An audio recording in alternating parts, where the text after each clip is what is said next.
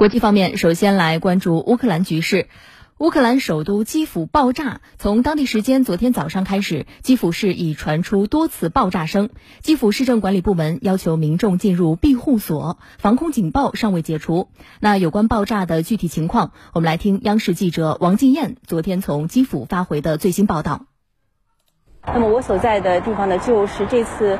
呃，爆炸发生的地点，基辅市中心的舍普琴科区。在十号的早上八点二十分左右，在基辅市中心听到了非常巨大的爆炸声。随后，基辅市市长发布消息称呢，基辅市中心的舍普琴科区发生了多次爆炸。他同时敦促市民前往地下庇护所躲避。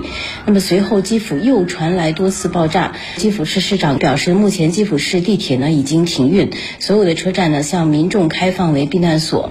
值得注意的是，发生爆炸的基辅市中心舍普琴科区呢，是乌克兰政府办公区非常集中的区域。这里包括乌克兰国家安全局、基辅市政府等在内，呃，这些机构呢都在这一区域。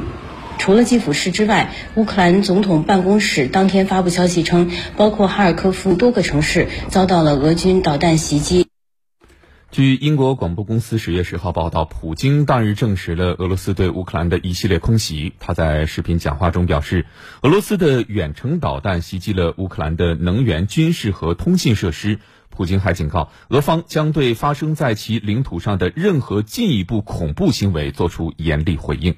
据央视新闻报道，十月十号，普京召开俄联邦安全会议。普京在会上表示，俄罗斯国防部当天使用陆基、空基和海基导弹对乌克兰军事目标进行了打击。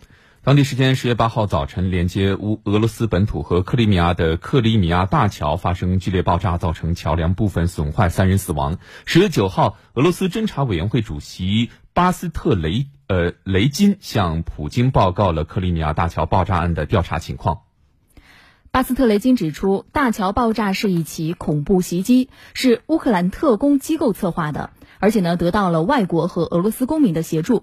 普京对此表示，克里米亚大桥爆炸是旨在破坏俄罗斯重要民用基础设施的恐怖主义行为。乌克兰特工是克里米亚大桥爆炸的策划和执行者。中国驻乌克兰大使馆昨天发布消息称，当前乌克兰全境空袭频繁，安全形势严峻。中国驻乌克兰大使馆再次提醒所有中国公民，不要从国内来乌，不要从第三国返乌，坚持留乌人员务必做好应急和避险工作。